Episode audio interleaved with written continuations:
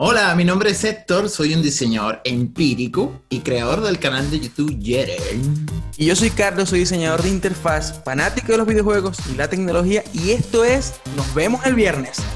Pero si hoy es viernes, mijo. Ya, ya, ya, vos, vos me entendiste. Ja, ja, ja. Está llegando la calor, la calor. Verano. Está yendo el frío, hermano. Yo me estoy tomando ahorita una limonadita. Solamente me falta arena en los pies. No, bueno, aquí estamos, se supone que en principios de primavera. Eso sí, se pone todo muy bonito, verde. eh, Reverdece el mundo. eh, claro, reverdece todo, querido.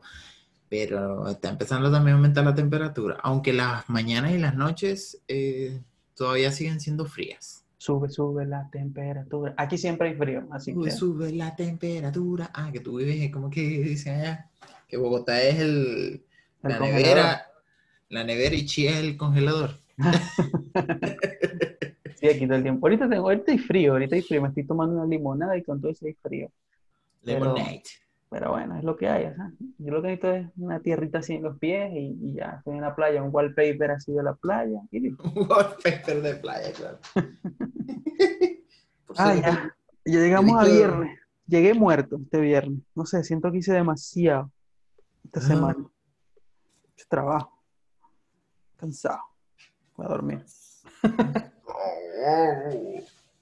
Pero igual hay buenos temas, así que hoy traemos buenos temas para que, para que disfruten escuchando mientras se toman un buen vino este viernes. Buen vino, buen, buen vino chileno. ¿ah? Un whiskyzazo, como dice. Whisky- no, un whiskycito. Pero bueno, y vamos a hablar de, de varias cositas así. Nos vamos a poner un poquito profundos, creo yo, con, el- con los temas de hoy. No sé. No sé más serio, vale, nada de, de, de esas cosas que, no sé, que, que salió un juego, que la con, no, no, cosas serias, cosas de verdad. La semana pasada hablamos de lo que nos gusta. Hoy también vamos a hablar de ciertas cositas, pero, pero igual van a estar buenos estos temas. Entonces, vamos a entrar en tema de una vez para que, para que la gente que diga, bueno, ustedes se echan 20 minutos de intro y luego empiezan con el tema. ¿Cuál es Entonces, el peo, pues? Un podcast. que nos dejen un comentario, empieza en el minuto 20. Que esto fuera un programa de televisión, no sé, un Yo te, bueno, yo te dije, yo te dije, yo digo, Siri, pon tantos minutos, una cuenta regresiva de tantos minutos, pero es pura, pura referencia, porque la verdad nosotros hablamos aquí lo que nos da la gana, porque esto es un, un podcast, esto es un podcast de nosotros hablando paz, así de fácil, así Así. de fácil. Y hoy vamos a hablar de un tema bueno, vamos a hablar de la limpieza mental de notificaciones. ¿Cómo administráis vos tu- tus notificaciones, Héctor Heredia? O sea, ¿qué es lo primero que haces cuando abrís los ojos por la mañana y ves esas 200.000 notificaciones en tu celular o no sé cómo las administráis? Cuéntanos un poco. Sencillamente, sencillamente no las veo. Porque no me, la, yo soy uno de los que eh, tiene configurado el teléfono para no recibir tantas. De hecho, todos los teléfonos que he comprado, apenas los compro y lo primero que empiezo a hacer es configurar el, el tema de las notificaciones. Y también en el, en el reloj inteligente que llevo usando smartwatch desde hace unos, los últimos dos, tres años. Entonces, también configuro el reloj para que, para que no me lleguen. Por ejemplo, especialmente el correo electrónico con Gmail. Uy, no. Uy, el yo, correo lo es el tengo peor. con- yo lo- yo lo tengo configurado desde hace varios años para que solamente me notifique eh, cuando me llegan correos personales. O sea, no sé, alguien me escribió directamente a mí. No es un correo de de una- mail marketing o algo así. Claro, mail marketing o del banco, de cosas de esas, no, de promociones ni cuestiones de esas, nada de eso, solamente son correos directamente que han sido enviados a mí. Entonces, es bastante genial porque me libro de la carga de estar viendo correos que no me interesan y simplemente los veo cuando, cuando yo decida revisar el correo, que ahí lo abro en la mañana y los reviso y los, y los archivos, los que no me interesan, bla, bla, bla, bla, bla, bla, bla y me dedico a leer realmente lo, lo que me importa. Claro, yo hago algo parecido, yo también tengo así, porque digamos que el correo es como el peor. O sea, entre todos los servicios de notificaciones que uno recibe, el correo es casi que el peor de todos ellos. O sea, porque Y uno recibe- Facebook. También es porque, También, es- bueno, yo no tengo Facebook, así que por ahí Facebook, estoy libre. Facebook es la mamá de las basuras en notificación. En, en Chile hay Rappi. Sí. Uy, no, Rappi es Oye, satán de las notificaciones. Es el satán. Sí, sí. Y que- Y pero lo- de- en el desayuno, eh, ¿quieres comerte un pancito? No quiero un pan. Ya borré mira, pero- Rappi lo borré. Y si necesito Rappi, lo descargo, porque es el peor en notificaciones. Si alguien de Rappi Mira. este podcast, por favor, deténganse ya. Pero tú sabes, no sé cómo será en Colombia, pero aquí Rappi, esa gente es tan inteligente que yo creo que ya saben que usuarios como nosotros, y que yo creo que la mayoría también lo hace, eh, mutea las notificaciones de estas aplicaciones y los desgraciados te mandan mensajes de texto. Sí, loco, justo me pasó ayer eso. Mira, mira. Yo dije, yo estoy, yo dije, estoy limpiando mi vida de notificaciones horribles. Y vengo y veo que Claro. Rappi es el peor. Y bueno, en ese caso de que Rappi es el peor, yo, bueno, ¿qué hago? Bueno, voy a borrar esa porquería de aplicación y solamente la voy a instalar cuando necesite comprar algo, dije yo.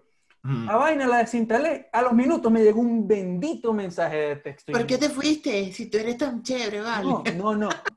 Eh, ofertas en no sé qué. Yo, Dios, no. Sí, llegan al teléfono ahora. Es, es lo peor, es lo peor que hay. Como, como uno ya realmente no usa los mensajes de texto. No, y no puedes bloquear esos mensajes porque por ahí te llegan otro tipo de mensajes de banco y cosas así. Lo más que puedes hacer es, es mutear la aplicación de mensajerías del teléfono. pero es como... Sí. Pero ajá, o sea, eh, la mensaje, digamos que uno que tiene claves especiales cuando recibe para Claro. en el banco enviar hacer una transferencia, a uno le llegan eh, esos mensajes por ahí. Pero por lo menos el correo que es el peor, digamos, entre, entre los peores está el correo Rappi, que de verdad deténganse ya, nadie necesita saber qué tiene que desayunar, ni qué tiene que almorzar, ni qué tiene que cenar, ni, ni si, o sea, te digo más o menos, porque ya me sé más o menos el flujo. En el de mañana, a las 8 de la mañana te envían uno, tenemos empanadas baratas de no sé qué. En el, a, a las once y media te envían, ¿qué vas a almorzar hoy? Te invitamos a comer no sé qué cosa y te damos un cupón. En la No, y te cena, dice... Y, y los viernes, o sea, hoy Ajá, viernes, los te viernes. envían para que te compres caña. No, Caña o comida así, tú sabes, comida... chatarra, así que viernes, un una gustico. pizza, una hamburguesa. Aprovecha la promo de hoy, dos por uno, dos hamburguesas, Big Mac, no sé qué. No, no, es horrible, la verdad es horrible. Y eso incita, no solamente eso, sino que las notificaciones, las notificaciones aparte de que se te llena el teléfono notificando, yo también hice lo mismo con el correo electrónico, solo me llegan correos importantes. Ah, por cierto, estoy usando Edinson Mail, que es muy bueno para esa parte, se los recomiendo, lo voy a dejar en la descripción. Eh, y, y bueno, el tema es que realmente el tema de las notificaciones, yo también tengo casi que todo bloqueado, todas mis notificaciones, las redes sociales todas. Eh, mi hermana me tenía harto por TikTok, también la bloqueé. Si está escuchando esto, quiero que lo sepa. Eh, Telegram es lo único que tengo activo siempre y WhatsApp y mensajería porque ajá, es lo normal, pero WhatsApp. mientras estoy trabajando, focus, focus, bloqueo toda vaina y no me llega nada. Pero en general es eso. Pero digamos que eso, hay un punto muy importante que salta al siguiente tema que venimos a hablar hoy. En el caso de Rappi, ese montón de notificaciones te incitan al consumismo. O sea, Sí. Que uno diga vaina, que te envían vainas que uno no sabía que necesitaba. Como que, ¿será que de verdad necesito un Mac combo doble con papas grandes y refresco? Hoy viernes. No, es que a veces este, también ayudan, te ayudan a que tú decantes una decisión que posiblemente ya tengas rondando en la cabeza, como por ejemplo, oye, no tengo ganas de hacer almuerzo hoy, ¿será que compro comida? Y oye, te llega Y la te llega la notificación, notificación. llega la notificación y tú dices, no, vale, vamos a pedir comida por Rappi, chico. y no cocino, ¿ves? Entonces termina de, de date. Es como la publicidad en la televisión que de repente te sale un helado así, uno le provoca, le provoca comer un helado, porque es que de alguna manera van jugando ya con el, con el, con la conciencia de uno, el, o el subconsciente, mejor dicho, de, de, de ponerte un deseo en la cabeza que de repente tú no tenías, pero subconscientemente te lo van, o como dicen por ahí, subliminalmente, te lo van metiendo ahí hasta que tú dices, oye, sí, vale, pero con un heladito. Pero ¿por Sí. qué te provocó ese helado? Que lo viste en la pantalla, papá. Sí, Todo vi- loco. Le dicen por ahí, el pecado entra por los ojos primero. Pero sí, la verdad el tema de las notificaciones es algo que yo creo que todo el mundo, bueno, últimamente hay una ola de esto, de que todo el mundo está desactivando notificaciones. Yo tengo ya bastante tiempo con muchas notificaciones desactivadas. Hay cosas que de verdad no puedo desactivar notificaciones y lo peor no es eso, hay gente que incita a que te compres un Apple Watch o que te compres un Android Watch, eh, lo que sea, Watch, que sea reloj, lo que Watch, sea. watch, watch. Pero a veces es un arma de doble filo si no sabes controlar las notificaciones, porque de pronto ves que te llegan notificaciones por todas partes. Y no hay nada peor que estar en una llamada o algo, o pendiente de algo, y que el bendito reloj, prr, prr, prr, prr, Prr, y las del teléfono, y la de la computadora, y las de todas partes. De verdad es terrible. Entonces, No, pero es que incluso, este, yo creo que el tema, o sea, hoy día como estamos tan conectados digitalmente y ahora más que nunca que todo el mundo está en sus casas, eh, estamos como, eh, el celular va con, con uno para arriba y para abajo, van para el baño, va para donde sea, uno va con el teléfono en la mano o donde sea, y entonces eh, yo siento que eso también produce, por lo menos a mí me produce mucho estrés, ese, Claro. esa, esa llegadera de notificaciones. Yo desde hace mucho tiempo que hago eso, porque incluso yo por regla normal y general tengo mi, mi celular en modo, ¿cómo se llama? Modo En vibra- silencio. mi- en vibración o en silencio.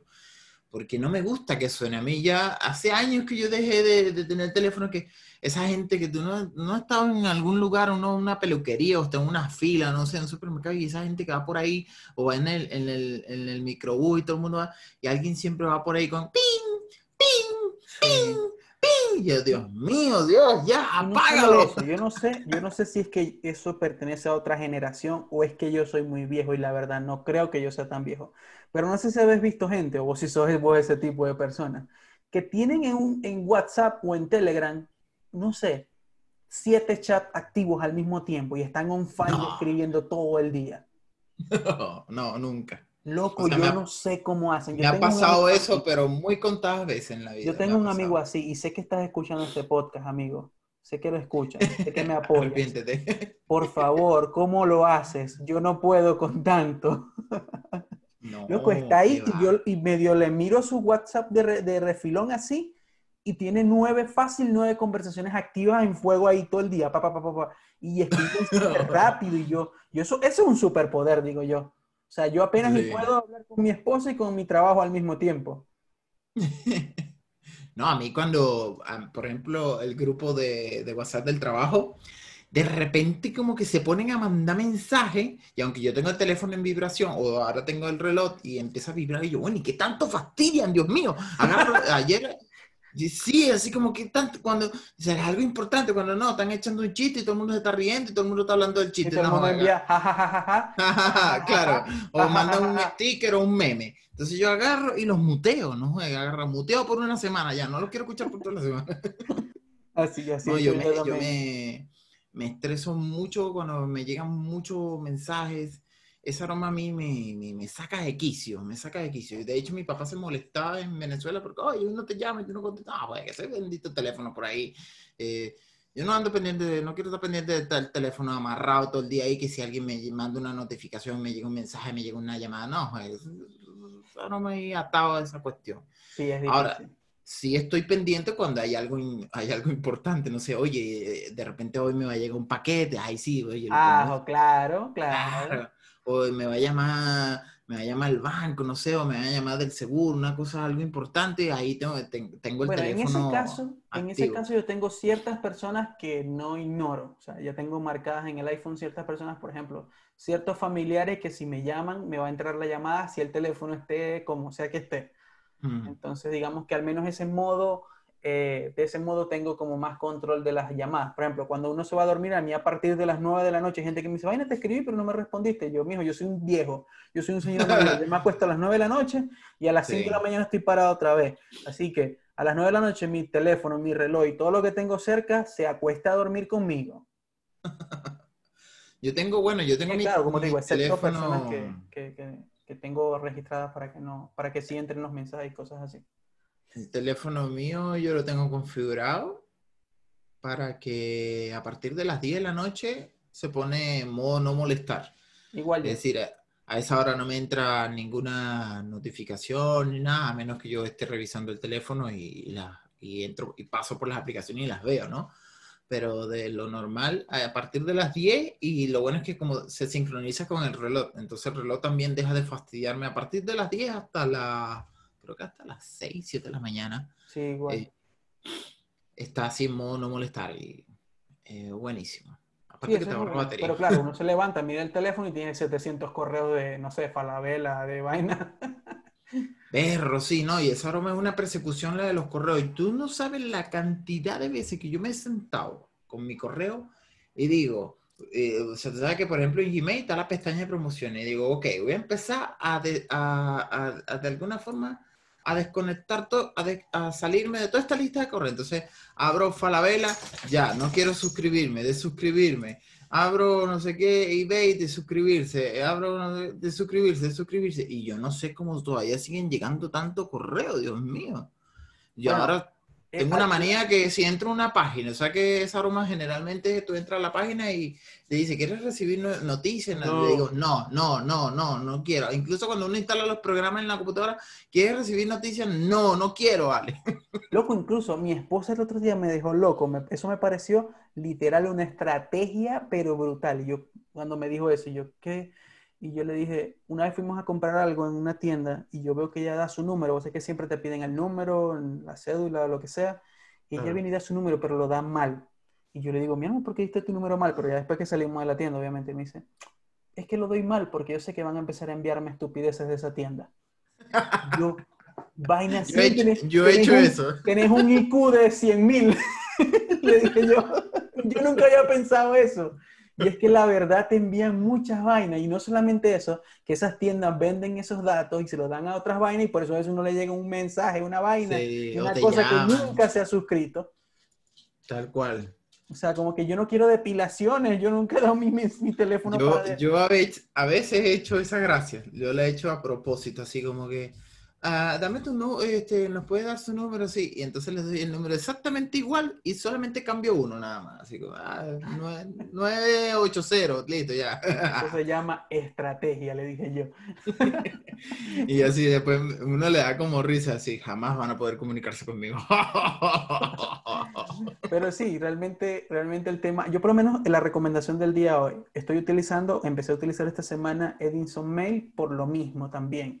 Edinson Mail tiene una función que permite que, que cuando te llega un correo, tú te puedes desuscribir directamente de allí. Y si no te logra desuscribir, él agarra esos correos y no te los deja en tu bandeja de entrada más nunca en tu vida. Ah, mira, qué Te los bueno. manda directamente para la papelera. Y yo, oh my God, esto es un buen descubrimiento. Así que ya saben, Edison Mail, lo dejo en la descripción, no nos está pagando un carajo, ojalá, pero ahí está la recomendación, No la aplicación del día. Le vaya a pasar como a mí, que entré a IFTT y ya se acabó la gratuidad de IFTT. Ayer, por Héctor ya no puede el recomendar más nada en este podcast. No, es que yo que- tenía que llegar yo, que esa broma nunca había sido pagada y ahora, ahora van a empezar a cobrar, te digo ya, chico. De hecho, ayer me llegó un correo diciéndome, hoy es tu último día para que... Yo, Ah, se yo te empecé a pagar IFTT porque lo necesito, simplemente lo necesito, la verdad no, no puedo dejar de usarlo, necesito, necesito más de tres droplets, así que voy a seguir pagándolo y realmente pago uno punto algo, un dólar punto algo, lo más poquito que pude pagar. Sí, 1.99 creo que era lo más, lo más Sí, poco. casi, dos, casi dos dólares. Entonces, bueno, tampoco es que más gasta uno en la calle comiendo tonterías, más se gasta uno en chocolate. Así que bueno. Pero bueno, en, en- como te decía ahora, en parte muchas de esas notificaciones te incitan al consumismo. O sea, porque si uno se pone a ver todo ese poco de correos que te llegan simplemente porque compraste una vez en una tienda de computadora, todos los días te están mostrando cosas y te dicen, mira, ve que ya salió el nuevo iPad, tienes que comprarlo, tenemos una oferta, te regalamos 500 mil pesos, que no sé qué, eh, cómpralo, cómpralo, cómpralo. Y no solamente eso, sino como el caso de, de, de, de, de Rappi, que te incita a comprar simplemente porque es algo que está en tu cerebro y te dice, mira, ¿tú qué estás pensando hoy no, no hacer almuerzo? ¿Qué te parece si te comes unas alitas de pollo? Bueno, ahí tienes consumismo, consumismo y vagancia. Entonces, ¿cómo manejáis vos el consumismo? Ya que nosotros hablamos aquí tanto de Héctor de compras y de, y de Carlos de compras. Bueno, para empezar, yo creo que todos, todos somos, todos hemos sido o seguimos siendo víctimas del consumismo y muchas veces sin, sin uno darse cuenta realmente. Precisamente ayer, hablando con unos amigos de la iglesia, que teníamos una reunión en la noche, habl- hablaba un poco de eso, de que, oye, eh, increíble cómo nuestro mundo, el mundo que ahora actualmente conocemos, ha cambiado drásticamente. O sea, nosotros podemos echar un vistazo de hace unos 30 años más atrás y no teníamos ni la mitad de las cosas que tenemos hoy. No teníamos internet, no teníamos eh, teléfonos celulares, ni las tremendas portátiles y equipos de computadoras que tenemos hoy en día este, o, este montón de cosas digitales, de, como decíamos el otro día, de, pedir una comida y que te llegue a la casa, o pedir un taxi y te llega allí donde tú estás y te lleva para donde tú quieres.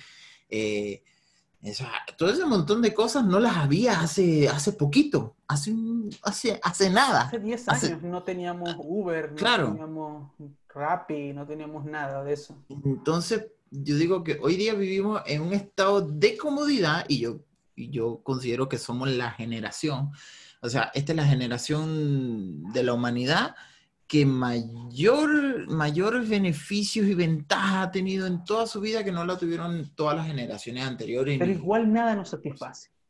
Claro, es como que nunca, nunca nos hacíamos, para, para nosotros nada, nunca es suficiente, porque aunque tenemos tantísimas comodidades vendidas y no tenemos que trabajar como unos esclavos, como, como era en el siglo pasado, yo siento que esta semana trabajé como un esclavo.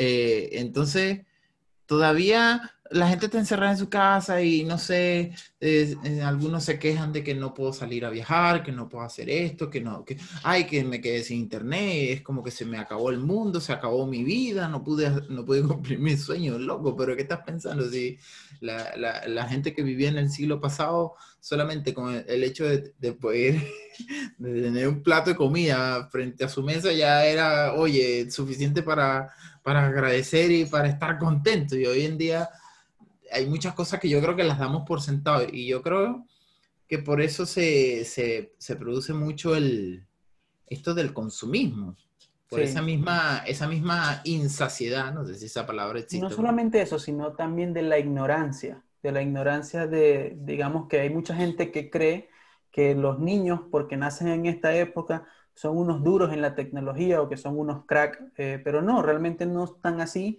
porque prácticamente se lo están poniendo todo muy fácil. El otro día no recuerdo dónde fue que escuché un caso de un niño que le preguntaban que cómo hacía para pedir un taxi y él decía en el celular, o sea, no sabía que los taxis uno podía salir a la calle, alzar la mano y, iba a parar el carro. No, él no entendía eso. Él decía, pero eso no tiene sentido, no es peligroso hacer eso. Pero decía el niño, él denunciaba que lo más cómodo y más sencillo era, era era pedir un taxi. Incluso hay muchos niños hoy en día, obviamente porque nosotros crecimos y evolucionamos según la tecnología nos ha ido enseñando, pero ya prácticamente muchas de esas cosas están desarrolladas, están hechas y funcionan. Pero en un tiempo donde uno mismo tenía que hacer la instalación de la red en su casa, donde uno mismo tenía que descargarse un montón de discos para hacer una instalación de Windows XP, y donde uno también tenía que instalar una impresora y era todo una odisea. Hay niños hoy en día que no saben cómo funciona una impresora no saben, es más, que hay gente que ya no usa impresora, ni siquiera tienen impresora. Yo por lo menos yo no tengo impresora en mi casa, probablemente mi hijo nunca va a saber que fue una impresora en su momento. Yo sí tengo una. y hay personas... Estoy casado con una profesora, así que usa mucho la impresora. y, hay un niño que le preguntaron que qué era un disquete, se lo mostraron y le dice, el botón de guardar. Eso es lo que pensaba que era. Buena respuesta. No sabía que era una unidad de almacenamiento. El botón, de guardar hecho realidad, cabeceñame, el disque es más viejo que... Entonces son cosas que, que, digamos que el consumismo eh, va de la mano con, la, con el avance tecnológico en muchos aspectos. O sea, siempre va como que vamos avanzando, vamos progresando, pero también estamos como creando una generación de gente que no entiende cómo funcionan las cosas. O sea, no, entiende cómo funciona una red local, simplemente entiende que uno llama por teléfono, ven a ponerme el internet, llegan dos señores, te hacen una instalación y todo funciona, y esta es la clave del Wi-Fi. Claro. es que básicamente el consumismo este, significa eso, como que eh, adquirir o comprar cosas sencillamente por, por, querer tenerlo, pero no porque realmente haya una necesidad detrás de eso, sino que realmente es eh, por el mero hecho de consumirlo, de tenerlo.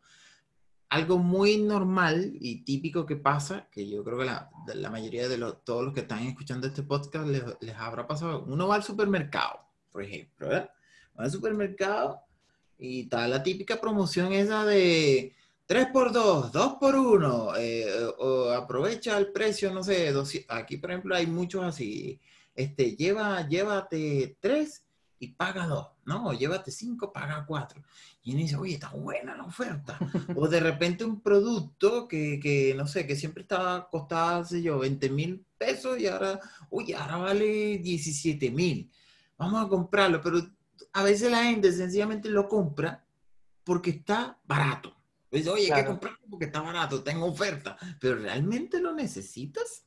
Hay un, hay un dicho que escuché una vez de alguien que hablaba de economía y finanzas, que decía, si tú quieres saber si realmente necesitas algo, tú agarras, te llevas el dinero en el bolsillo, yo creo que una vez te lo dije, te llevas el dinero en el bolsillo o te llevas el dinero en la mano directamente como si fueras a comprar ese producto. Entras a la tienda, lo agarras, te acercas a la caja y a lo que estés en la caja te regresas y lo dejas donde estaba y te vas a tu casa, esperas un día y luego te vas a dar cuenta si realmente lo necesitabas o no. Sí, por eso, es como que eh, eh, es difícil, yo creo que todo, y, ojo, porque la, la gente que hace mercadeo, ¿no? El marketing digital y, el marketing tradicional de toda la vida, como por ejemplo pasa esto en los supermercados o en una tienda X, eh, saben esto conocen esto y, y por eso lo hacen. Porque eh, yo me imagino que muchas de estas empresas dirán, oye, ¿cómo podemos generar más ventas? Bajemos los precios. Precisamente porque bajar los precios está, está de alguna forma haciendo que la gente consuma más. Y eso no, no implica que, que, necesariamente la gente está comprando más porque lo necesita, sino simplemente lo está comprando porque está más barato. A veces la gente eh, decide comprarse, no, me voy a comprar dos, tres cosas de esto, pero en realidad necesitas una, pero me estoy llevando más porque me dicen, paga tres y llévate dos. Bueno, me llevo más, ¿qué importa? pero está barato, está a buen precio, voy a aprovechar la oferta. Entonces, ahí es donde se genera ese, eh, eh, ese consumismo y aparte también, mm, por ejemplo, a nivel de las cosas de tecnología, que si un teléfono, que si un, no sé, un computador bueno, no todos los días alguien se compra una computadora, pero por ejemplo un teléfono sí, ¿no? No sé, una tablet eh, y este tipo de cosas. La gente muchas veces tiene un teléfono y de repente al año que viene lo cambia porque salió ahora el Samsung Galaxy S20 y dice, ay, ahora yo quiero tener el nuevo, quiero tener el último teléfono del año, porque sí, porque lo quiero tener. Eso también es parte del consumismo que, que hoy día vivimos. Bueno, y también lo hace quien puede hacerlo, ¿no? Quien tiene esa plata. Aunque hay muchos... Hay gente que lo hace y no puede. Hay muchos que a crédito se endeudan solamente por, por estar en la onda de, de, lo último. Claro, no, y vos sabés que por lo menos, vos sabés que yo soy alguien que, que, que te he dicho que muchas veces antes de comprar algo lo pienso mucho y le hago un seguimiento casi que, que exhaustivo. O sea, yo agarro mm. y, y, selecciono el producto, lo miro, veo unos 20 mil tutoriales y, y unboxing en internet Guille dice que para mí los productos pierden la magia, me dice Guille, porque dice, ay, no, cuando ya vos te llegue el producto ya sabes cómo funciona completamente. Sí. Nosotros somos ese Nosotros somos ese A mí me sucede exactamente lo mismo. Y yo agarro, lo meto en el carrito y lo dejo ahí. Y yo sé el precio. Y anoto el precio. Digo, bueno, lo vi a este precio. Y ahí voy. Mira, Vaina, lo bajaron, lo subieron, lo bajaron, lo subieron. Y llega un punto donde uno ya llegó el momento. Ahora sí, tengo el dinero, lo voy a comprar. Lo compro. Ya está pero lo pienso, lo planifico como un asesinato. Claro, como cuando, dónde lo voy a comprar, cómo lo voy a recibir. a, mí me pasa, a, mí me pasa, mucho, a mí me pasa mucho eso. Que, que, cuando ya tengo el producto en la mano, lo he visto tanto, lo he revisado tanto. que ya no está cosa así. Pero yo, yo por lo menos saco mi conclusión de que yo eh, eh, eh, he sido así en los últimos años porque me pasó tuve malas experiencias eh, al principio como, como, como cualquier consumidor de, de, cuando compraba unas cosas. Porque al principio compraba cosas porque, no sé, ay, me, cuando me compré mi primer teléfono, lo compré un Nokia, ay, porque era bonito. Ah, o lo cambié por otro, ay, ese era más bonito. Pero después cuando vi el teléfono, oye, que este pieza teléfono lento, no me permite guardar más de 100 contactos, no sé, un montón de cosas. Y dice, pero ¿qué compré? la gente que nació. ¿Qué me pasó? Y así, y así un montón de cosas que, que, he ido comprando en mi vida que yo digo, Dios mío, ¿cómo pude comprar esto y no ver antes, no haber investigado antes cómo funcionaba esto? Entonces, a mí me despierta eso un gran temor y un gran miedo por comprar algo así, a, como que dice, a la, a la loquera, a la loca, así, a, Sí. la primera. No, esa broma a mí me da, me da terror, a menos que sea algo de muy poca importancia. Por ejemplo, esas cosas que compra uno por Wish o por AliExpress, esas cosas chinas, ah, son baratas, ah, oye, no me da lo mismo si, si es muy bueno, porque ya uno, de, bueno, viene de China, quizás no es tan bueno. Por ejemplo, este relojito digital que compré para el escritorio me sorprendió, porque se ve bastante bueno y se ve de buena calidad, me sorprendió. Pero ya cuando tú dices, oye, voy a invertir un, poco, un poquito más de plata para comprar X cosas, oye, ya va, aguántate.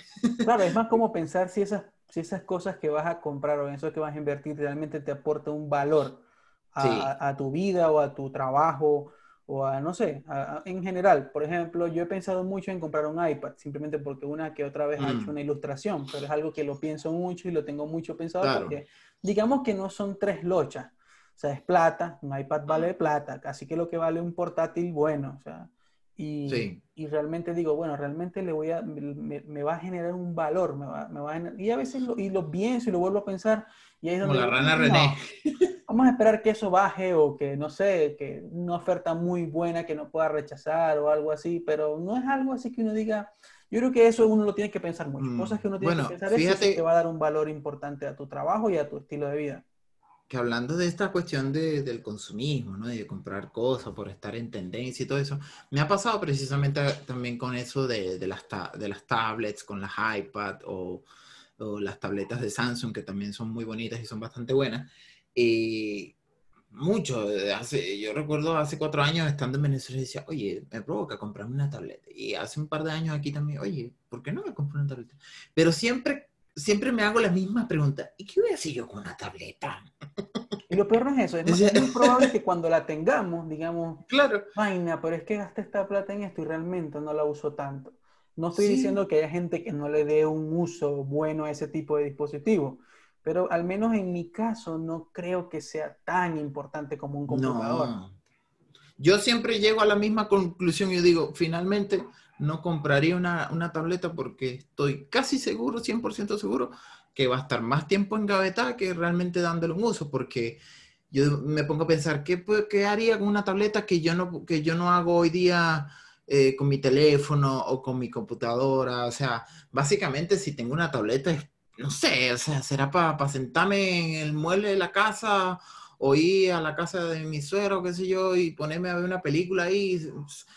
Yo creo que son muy escasos los, los, casos, los casos puntuales en que realmente le voy a dar un uso útil, porque del resto Por la voy a ejemplo, tener en, engavetada. Un caso importante es alguien que realmente se dedique a la ilustración de lleno, que se dedique a Claro. eso 100% en su día, le hace falta una, un iPad o una tabla digitalizadora o algo, Mm. o algo bien, o sea, algo que él- con lo que se sienta más cómodo. Pero mm, yo creo que yo no tanto. O sea, una que otra vez he hecho una ilustración y digo, vaina, si tuviera un iPad me saliera mejor. Pero después digo, pero esto no lo hago yo todos los días. O sea, Claro. es, Es algo, que es algo más el- como eso, es analizar bien antes de poder comprar algo. la, la plusvalía que te ofrece una tableta, ¿para qué? Eh, O sea, la, la tableta realmente, ¿qué es? Es un, es un dispositivo portátil. Entonces, lógicamente, la, el mayor, el punto fuerte de este tipo de dispositivos portátiles, como la tableta y como también son las, las portátiles, la- los ordenadores portátiles, es que tú te los puedes llevar a cualquier lado. Pero si tú no sales para ningún lado, no sirve de nada. Es muy aburrido Si eres un nómada digital Claro. y estás todo el día Eh, encerrado eh, en tu casa, ¿para Exacto, qué? ahí es donde le saca mucho provecho esa gente, o los que, o los que estudian en una universidad. Yo, por ejemplo, yo digo, si yo hubiese estudiado en una universidad segura, porque en la, en la que estudié era bastante, había mucha delincuencia y te podían robar y todo eso. Si hubiese eh, Uy, estudiado en una, ¿dónde era eso? ¿Qué país Ah, del bueno, tercer mundo era eso? claro, si hubiese estudiado en una universidad segura y todo esto, mira, yo no hubiese usado cuadernos, yo me hubiese comprado una tableta y ya no ya hubiese hecho todo mi apunte en una tableta, lo hubiese encontrado, pero maravilloso, porque todas las bondades que te pueda desde una tableta que tú puedas escribir, navegas por internet, copias, pegas, copias imágenes, copias audios, videos, los pones allí y puedes tener una información mucho más densa y más completa que, que, que la que la tradicional que uno está ahí frente al pizarrón copiando ahí, escribiendo, eh, no, o sea, ¿Has visto ahí. los videos estos que salen en YouTube de mochila tech para tu inicio de clases? Le meten un iPad Pro de dos mil dólares. No, Y chico. yo, Dios mío, ¿qué clase de niño es ese que va para ese colegio? ¿Ese estudia dónde, ah? Porque si estudia en el barrio donde yo nací, eso de iPad no le dura cinco minutos. Claro.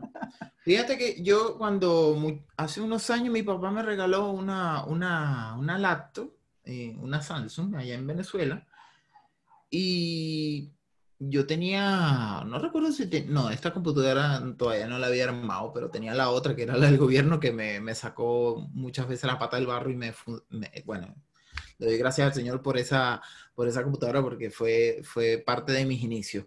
Y ¿Tú crees que yo la usaba? Yo la, la tenía siempre guardada en la gaveta, no le daba uso. ¿Para qué si tenía un computador en la casa? Y no me la llevaba para la universidad porque me daba miedo que me la robaran. Salvo, salvo los últimos, los últimos semestres de, de carrera, que sí empecé, ahí empecé a darle utilidad a mi portátil porque, bueno, como algunos, si algunos no se han enterado, yo soy ingeniero civil, graduado y egresado de la Universidad de Oriente en Venezuela. Yo soy bachiller. Ajá. y, y mis últimos semestres tuve que darle mucho uso haciendo uso de este programa del AutoCAD, que es para dibujos de plano.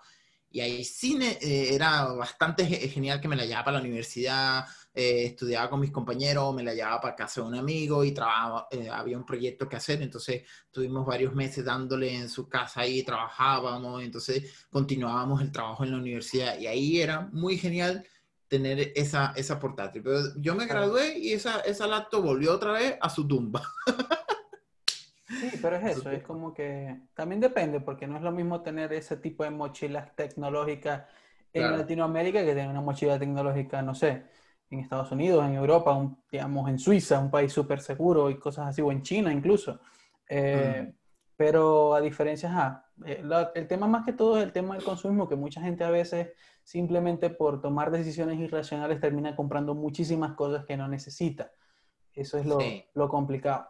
Y la gente tiene que aprender y, eh, aprender a comenzar a analizar si realmente necesita ciertas cosas. Como digo, piénsenlo muchas veces, piénsenlo una, dos, tres veces, analicen el producto, busquen videos en YouTube, eh, busquen información. Si tienen alguien cerca que lo tiene, vayan y lo ven y ven si de verdad lo necesitan y cosas como esas. Y luego ven si de verdad sienten que va a aportar algo a su vida o a su trabajo, play, o sea, sin miedo, porque a veces uno hace inversiones costosas en cosas que uno dice, vaina, esta es la mejor inversión que he hecho este año y me ha ayudado mucho a mi Sí. trabajo, por ejemplo. Y, y hay gente que muchas veces compra cosas y luego termina arrepentido y eso no hay nada más feo que eso. Oye, sí, sobre todo cuando has hecho una gran inversión. Yo debo decir que parte de la forma en cómo hago mis compras hoy día, eso, o sea, eso me lo enseñó mi, mi papá de alguna forma indirectamente, porque mi papá siempre, para cuando yo le pedía algo, siempre tenía que darle un porqué. Si, mi papá no me iba a dar nada solo así porque yo se lo estaba pidiendo, sino como Claro. que, ajá, ¿y por qué? ¿Y para qué lo quiere? ¿Y qué vas a hacer con eso?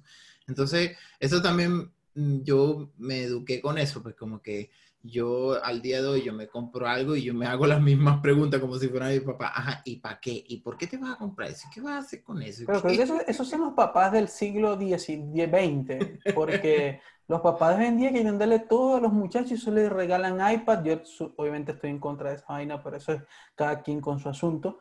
Les quieren Claro. dar un montón de tecnología a los niños y no los dejan que, que disfruten, digamos, que su, su infancia en otras áreas, no sé, corran, se llenen de tierra y cosas así, como la disfrutó uno. Pues yo creo que eso es algo bastante Sí. bonito pero lo están llenando de tecnología y los vuelven tan, tan, a- o sea, los acostumbran tanto a tanta tecnología que llega un punto donde son, una, son unos brutos digitales también, porque están acostumbrados a tanto facilismo que el otro día vi un video de un niño, que este está buenísimo, un video de un niño haciendo cálculos con Alexa. Alexa, ¿cuánto es tanto por tanto? Alexa, Nah. ¿cuánto es tanto por tanto? Y haciendo la tarea con Alexa, y Alexa le iba respondiendo. Y yo, en serio, yo duraba horas dándome contra la pared, aprendiéndome las multiplicar. contando los palitos. Y ese poco de coscorrones que me dieron. Obviamente no estoy diciendo que eso esté bien tampoco, pero lo que digo es que, ok, tampoco la tecnología es buena, pero hasta ciertos niveles también. Hay como que meterle un poco de control. Como le metemos a las notificaciones para que no nos vuelvan locos, hay que Mm. controlar muchas otras cosas más que, que tengan a nuestro alcance. pues. Pero cada Sí. quien en su asunto, el que quiera darle un iPad de dos mil dólares a un niño de cuatro años, ok, está bien. Sí, es que de igual forma yo considero que todo, todo el mundo, para todas las cosas en la vida, hay que pensar bien, ser, ser responsable con lo que uno va a hacer, con lo que uno va a comprar y todo eso, porque eh, eso te ayuda a hacer, me, administrar mejor las cosas que uno tiene y a darle el, el verdadero, a valorar las cosas, las pocas cosas que tiene, porque pues, claro, tiende más una persona que tiene mucho dinero a comprar cosas porque no le cuesta nada y sobre todo si es un niño que de repente nació en una buena familia económicamente hablando, eh, no le va a costar nada porque sus padres le dan todo.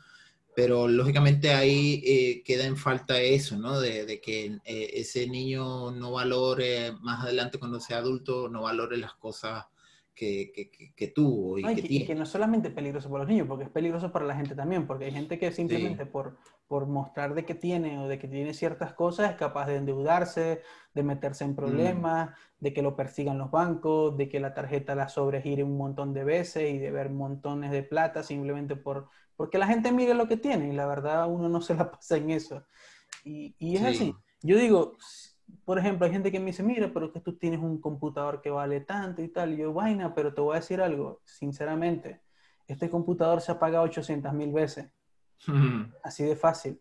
Y eso nos pasa a nosotros los que trabajamos para Internet. Entonces, eso es una, cosa, una de las cosas que la gente tiene que aprender a, analizar y comprender. Como digo, para, para ya salir de este tema, ¿qué tanto valor te aporta ese producto? O sea, ¿qué tanto te aporta? Y bueno. Bueno, a, mí a veces me, ¿cómo que? A, mí a veces me cuesta, pese a que soy así, a veces me, me cuesta, mi esposa dice que al principio yo era muy, ¿cómo decía? Que era muy apretado, que era como muy... Tacaño. Claro, muy tacaño, que ahora eh, en el tiempo que me llevo conociendo dentro del matrimonio, como que me he soltado. Pero es algo que también a mí me ha costado, porque yo siempre he sido así, incluso para mis propias cosas, yo me limitaba era como que, no, no, no puedo gastar en eso, eso es mucha plata. No, no, no, no, no, demasiado. Soy más tacaño para mí que para otros. me pasa mucho, al menos yo con mi esposa me dice, quiero esto, y yo, tome. Pero yo para comprarme algo lo miro 100 millones de veces en YouTube. yo a menos, o sea, a menos que, o sea, hay, momentos, que, que, no lo dudo, hay momentos en que yo me desato, como que no me pongo límite, ay, quiero comprar esto, quiero comprar esto, quiero comprar esto, quiero y me vuelvo loco así. Peligro. Me vuelvo un peligro, pero trato de volver a la senda lo más rápido y, o, cuando, o cuando es muy seguido, una seguidilla de compras y cosas así, como que inmediatamente ya después digo, no, ya está bueno, ya. Vamos a relajarla, vamos a relajarla. Vamos a relajarlo, vamos a relajarlo porque, o sea, estoy gastando ya mucho, moviendo mucha plata, entonces no. Yo también hago lo mismo, yo me doy mi tiempo como que prudente para decir, es buen momento para empezar a hacer compras de cosas que necesito. Y así voy. Y como te decía el otro día con el tema de los dispositivos, trato de comprar siempre uno muy bueno, o sea, como que el tope de gama de cualquier marca que sea, eh, sea el que sea, pero que me dure mucho. O sea, que cuando ya yo lo vaya a cambiar es porque ya ese tipo no da más. O sea, que esté muerto, que esté como que, hey, ya, son cuatro años, ¿qué te pasa? Hmm. Sí, eso también, eso también es importante. O sea, a mí, por ejemplo, nunca me ha costado comprar cosas muy económicas porque yo siempre parto del, como del, dicho que hay en Venezuela, lo barato sale caro. Entonces, trato de, en la medida de lo posible, a menos que no, no tenga mucho dinero y, de verdad tenga que recurrir a algo más económico, pero en la medida de lo posible, trato de, de, comprar algo de buena calidad y no porque sea cifrino, porque me la dé de que, ay, sí, yo solamente compro marcas buenas, marcas reconocidas, no, sino porque... Dos mil años más tarde. Bueno, este. ¿no me escucha?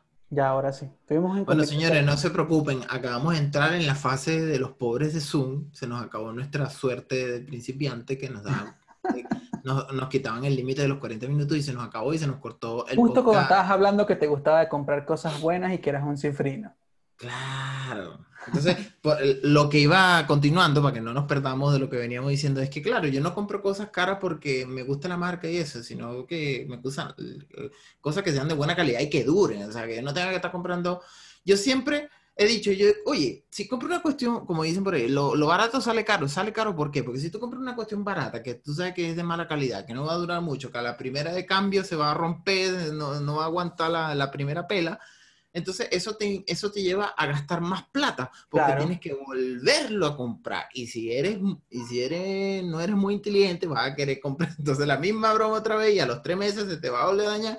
Entonces cuando te das cuenta en el año compraste la misma cuestión cuatro veces, que seguramente esa plata que gastaste, a lo mejor con eso te podías comprar uno, Uno de bueno. excelente calidad que te iba a durar dos, cinco años, ¿me entiendes? Entonces... Exactamente igual pienso yo. Eso, y, y nosotros compramos una, una, como estaba diciendo, compramos una, una aspiradora y dijimos, bueno, vamos a comprar, yo investigué y había una marca que se llama Karcher, investigué, oye, la marca es una marca alemana, ¿verdad? Y es líder, eh, son líderes en, en, ¿cómo que? En fabricar esta, aquí le dicen hidrolavadora, la, la famosa Hydrojet, con la que uno lava el carro. Sí. Y entre esas también están las, las aspiradoras. Yo, yo le dije a, a Linda, oye, esta aspiradora se muy buena. No es muy bonita su diseño. A ella no le gustaba el color porque es amarilla. Decía, mira, a mí no me importa el color y no sé, pero aunque el diseño yo lo encuentro bonita, pero me, me convenció porque primero vi buenos comentarios de la gente, buena reputación, pero también la marca. O sea, yo digo, oye, la marca es bien reconocida, tiene bastantes productos aquí en Latinoamérica y lo- lógicamente en Europa. Y decía, yo le dije, vamos a comprar esa. la verdad, vos esa- estás metiendo sponsor debajo cuerda de este podcast. Sí, yo digo, vamos a comprar esa aspiradora, aunque costaba, era un poquito más del presupuesto. Yo digo, pero vale la pena porque es una buena aspiradora. ¿Me entiendes? Entonces, siempre, siempre yo llego a esas conclusiones. Siempre, o sea, y al final termina uno comprando cosas que, porque al final eh, el valor agregado que tiene un producto se paga, pues eso no, no es Claro. gratis, pues. ¿Me entiendes? Claro, exactamente. Entonces, como que lo bueno tiene que tener un costo. Y la- a Claro. veces hay gente que no entiende eso. Hay gente que dice, no, es que me compré estas gomas más baratas, que no sé qué, en el mercadillo por allá. Me salió más económicas que esas tuyas y mira, se parecen. Pero, ah, papi, por Dios. O sea, el tema es que sean de buena calidad y no es que tengas que comprarte tres de esas al año. Yo con Claro. una me compro, yo tengo zapatos, a mí los zapatos que me compro me duran, o sea, me compré unas Converse hace más de dos años y están bellas. Eso, Claro, más sí. que todo eso. Bueno, todo, todo, eh, yo digo que eso es bueno cuando, eh, que haya esa diversidad para comprar, porque al final de cuentas eso da para que se ajuste al bolsillo de cualquier persona. Claro. Para claro. el que no tiene también. mucho, bueno, puede comprarse eso, bueno, bien, ahí tienes la opción. Malo sería que, que haya, que, que no sería lo ideal, que todo el mundo como que, ah, todo, todo es carísimo y nadie puede tener acceso a ello, sino los que tienen más, más, Presupuesto. digamos, más, más presupuesto económico. Y eso no sería, no sería justo. Pa- pa- por eso también, de alguna forma, eh, los productos de menor calidad suplen eh, las necesidades de aquellos que no, no tienen para comprar más allá de eso. Pues. Claro. Eso, es, eso es totalmente válido y, ocurre normalmente en todo comercio. Claro. Pero pasa mucho que con varios amigos me han dicho, mira, te hice caso, fui y me compré unas gomas en tal parte, o unos tenis, o como le digan en cualquier parte del mundo, eh, y salieron súper buenos y valió la pena. O sea, valió la pena hacer el, el esfuerzo y Valió la comprar eso pena, no que era para que para te dure mucho más. y más si es ese par que uno se lo compra y se lo pone todos los días.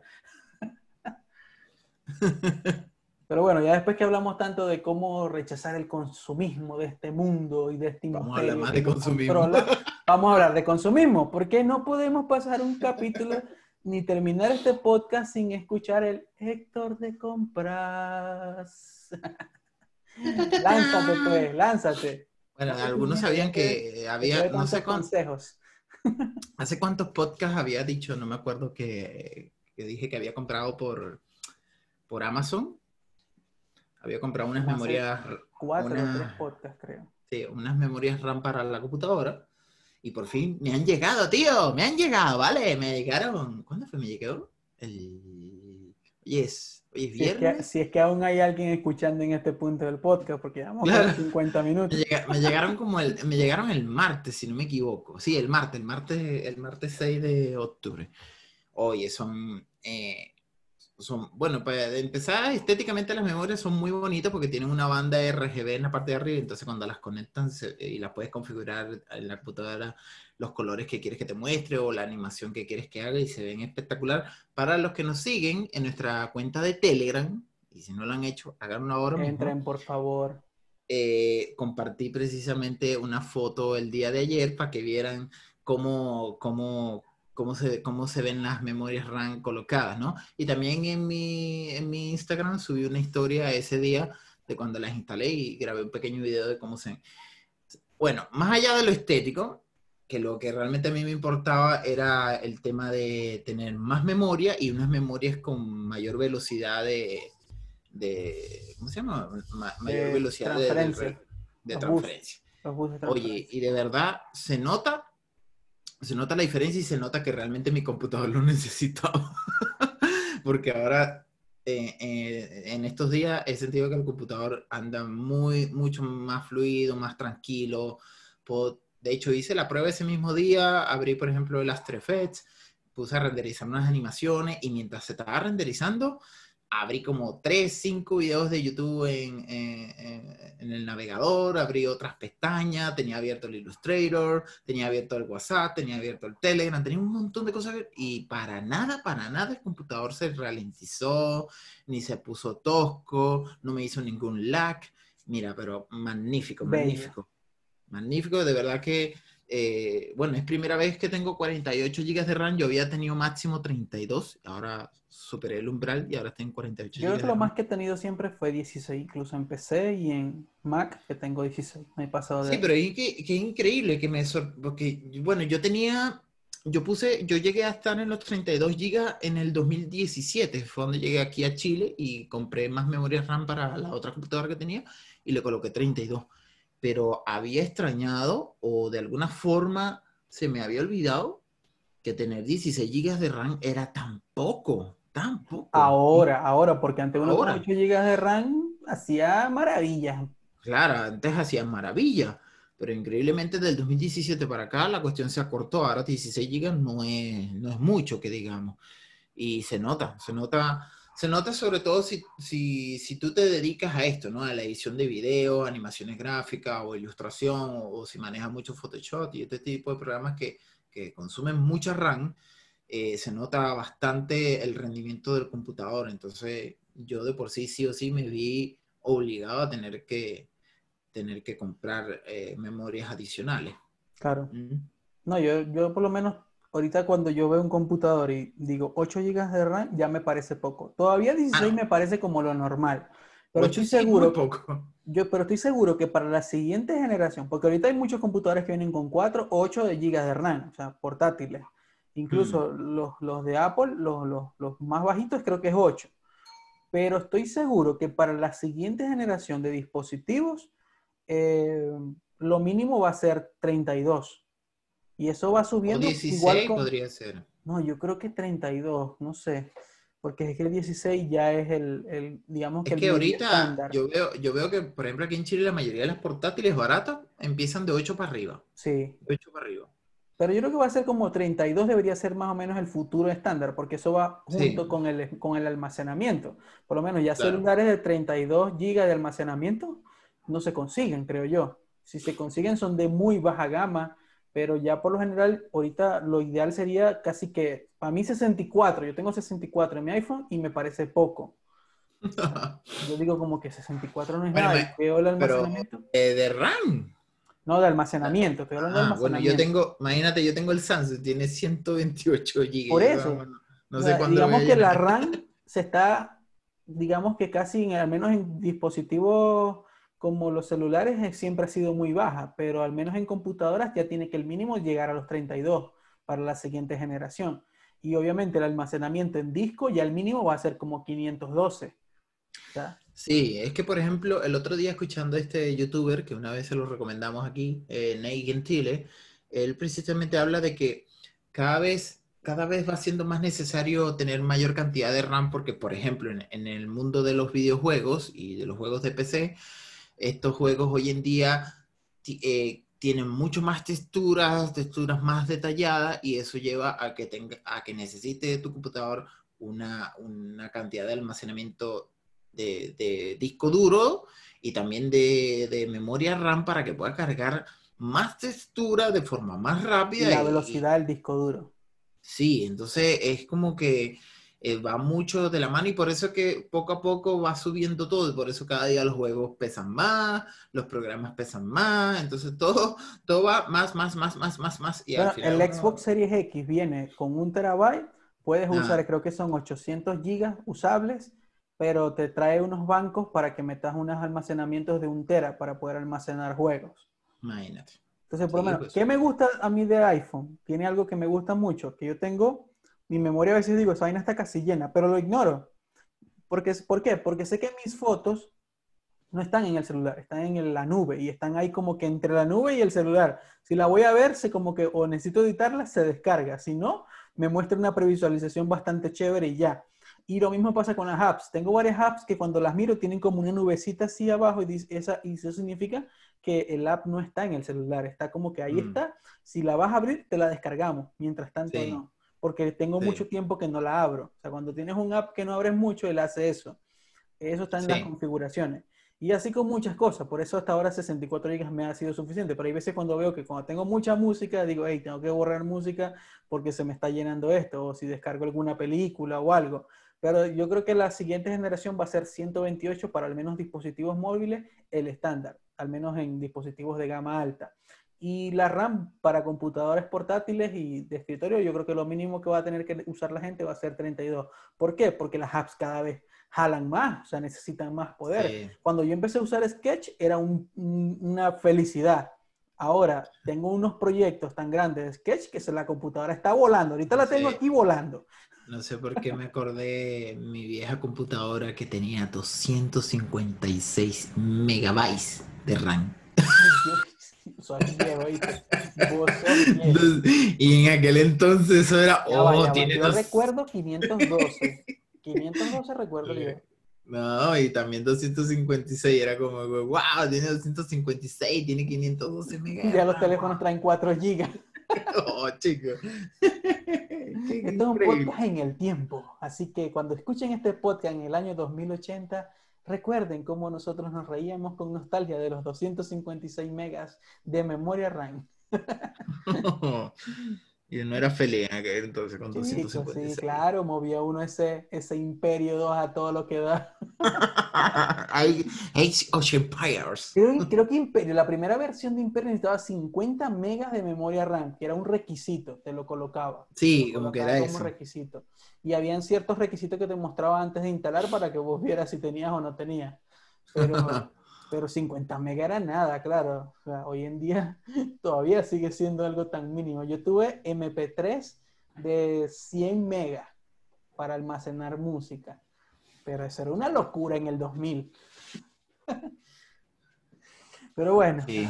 ¿qué era lo otro que querías decir de... de- de- Bueno, lo último era un comentario que les quería hacer. Bueno, a, a- a- A los que llegaron a este punto del podcast, claro, porque todavía debe, ya debe haber gente desmayada, aunque hay gente que seguro lo escucha yendo Nah, al ¿qué trabajo, en un trancón los, que llegaron, los, que llegaron, los que llegaron hasta aquí son los valientes, chicos.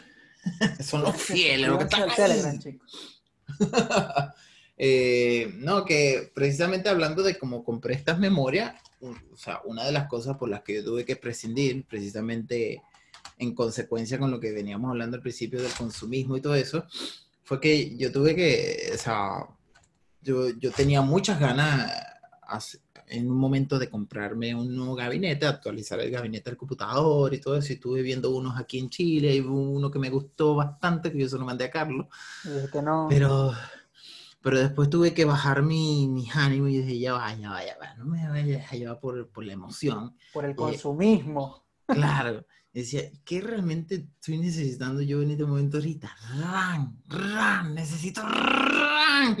Poder. Joder, porque cuando abro el After Effects no juegue, no puedo ver entonces las pestañas del, del navegador porque se me pone todo lento y no puedo trabajar así. Entonces yo dije, no, el, el, ¿cómo es que? El gabinete para después y vamos a comprar lo que, a- lo, que, lo que hace falta en este momento, más memoria RAM. Bueno, y de paso a- le metí una ñapa ahí, compré los ventiladores que también les mencioné, eh, los ventiladores chinos que todavía vienen por ahí y ya están aquí en Chile, están en la aduana, así que estoy esperando que salgan de ahí a ver cuándo me los envían para acá, para la casa. Así que, pero bueno, a lo que iba es que eh, cuando estaba viendo esos gabinetes, eh, Carlos me dice, oye, ¿por no te compras estos gabinetes de la marca NZXT, que son hermosos, son muy minimalistas? Para los que no los conocen, yo les recomiendo que los vean y si están armando un PC, si, si tienen la posibilidad de hacerlo, cómprese el modelo que a mí que me, me gustó, que es el H510. Oye, es que es una hermosura. Y si, quie- y si tienen más presupuesto, cómprense el H510 Elite. Es hermoso, la diferencia es que el... Claro, Hacen la como yo, si no hacen como yo y se van a Amazon y buscan Cooler Master más barato. Del- Ah, no, Ese. esos coolers son feos los de Cooler Master, no me gustan. Eh, yo tengo un Corsair, por cierto, y no, no es tan feo, pero los Cooler Master ¿te acordás, creo? No sé si son, son muy camastrónicos, esos bichos. Entonces, eh, el H510 normal y el H510 Elite, la única diferencia es que el Elite tiene el panel frontal, es de vidrio, un vidrio templado y se puede, es transparente, pues entonces puedes ver parte de parte interna de tu equipo. Es como más, es como más vitrina, pues. Fancy, el más fancy. Claro. El H510 nada más tiene el lateral, el típico lateral con el vidrio templado. Y igual es muy bonito, es muy moderno. Y me encanta. La cosa es, la cosa es que cuando yo andaba buscando estos gabinetes, yo digo, oye, voy a comprar un STXT, pues. No había, no había ninguno, ninguno, todas las tiendas agotadas. Bueno, precisamente ayer me llegó un correíto así, de esos correitos fastidiosos de promociones que lo abrí, decía, eh, hay una tienda aquí en Chile, una tienda por internet, y llegaron así, ya llegaron los NZXT, y yo, no puede ser. Ay, ¿qué ¿por qué? ¿Por qué? Porque esta pobreza me consume. No es que no los pueda comprar, yo los puedo comprar ahora, pero ahí es donde ya yo digo, no, ya, ya he gastado mucho, ya le estoy dando mucho, le estoy metiendo muchas cosas al, y al obvio, equipo, después de este podcast no puedo ir en contra de tus principios. Y Sí. Y digo, no, ya está bueno, ya está bueno, si quiere comprarlo, comprarlo el año que viene. Vamos a calmarnos, comprarlo después, más adelante, todavía en, en realidad no es una necesidad, no es algo que, que- que sea prioritario en este momento, aunque una de las necesidades por las que yo quisiera tener un nuevo, un nuevo gabinete es por el tema de la ventilación, porque como este procesador que yo tengo es mucho más potente, que se calienta más y la tarjeta de video también igual está, es, más, es más calentona, por así decirlo, necesito un gabinete que tenga más capacidad de ventiladores y Yo que creo que tenga estás buscando una excusa para satisfacer tu cerebro. Pero, Pero es que para eso compra uno un gabinete, no solamente para montar el equipo. Dale, conti- continúa Porque auto- si- auto- porque si es así- a- Porque si es así, ya tengo el gabinete, pues ¿para qué voy a comprar otro más? Pero eh, eh, la justificación está claramente más allá de eso, pues para que tenga un patón a esa vaina. Mejor- sí, le voy a poner un ventarrón ahí, lo voy a abrir y le pongo un ventarrón de frente. Y no, yo tengo eh, mi gabinete actualmente, yo le tengo copado toda la capacidad de ventiladores que él puede tener. Toda. Tengo instalado en este momento uno, dos, tres, cuatro, cinco ventiladores, incluyendo con la del radiador. Imagínate, cinco ventiladores andando. Pero lógicamente el flujo de aire de este gabinete es, no, no está muy optimizado para equipos tan potentes porque solamente realmente la entrada de aire la da un solo ventilador y la salida es un solo ventilador. En cambio, por ejemplo, este NZXT tiene, tiene dos ventiladores que dan de salida y tiene como tres en el panel frontal que te pueden meter mucho aire, entonces eh, refresca muy bien. eh, y ¿Y en verano? muy bien. Y ahorita en verano. Claro. Bueno, ahora yo que llegue el verano aquí a Chile, quiero ver cómo se va a comportar mi equipo las temperaturas, sobre todo la tarjeta de video que a veces cuando estoy jugando, eh, especialmente Call of Duty, sube a 82 grados. Yo digo, esa broma se va a fritar un día de esto, se va a fundir, yo no sé cómo, pero no, no entiendo por qué ese juego también, el Call of Duty debe ser que no está muy bien optimizado, porque me jala mucho, me calienta mucho la tarjeta. A diferencia de Battlefield, que yo encuentro que a nivel gráfico Battlefield es mucho más... Más, más potente. más potente y rotundo. Sin embargo, la, la tarjeta no pasa de los 70 grados, 72 grados, por ahí más o menos se mantiene. Entonces, es como que eso me preocupa a veces cuando la veo en 82, Dios mío, eso no A mí me pasó una vez que, me pasó, no sé si te conté, de que yo vendí el, el- el- el equipo que tenía, el de escritorio, y a mí el equipo me funcionaba súper bien aquí, o sea, me funcionaba bastante bien y nunca tuve problemas y tal. Y cuando, se lo, cuando lo vendí, se lo vendí a una persona que vivía en una zona de Colombia que es muy caliente. Eh, y él me dice que Caliente. pre- lo prendía y al segundo se le apagaba, que no sabía por qué, que parece que se estaba recalentando. Y digo, pero eso a mí no me pasaba. Y a lo que caí en cuenta es que yo vivo en una zona fría, aquí no le pasaba eso. Cuando Mm. llegó allá, que había fuego afuera y fuego adentro, se le sobrecalentaba el computador y, no le, y se le apagaba de un tirón. Y era algo como que, wow, cómo afecta hasta el clima de cómo tengas optimizado tu equipo para que pueda rendir bien. Sí.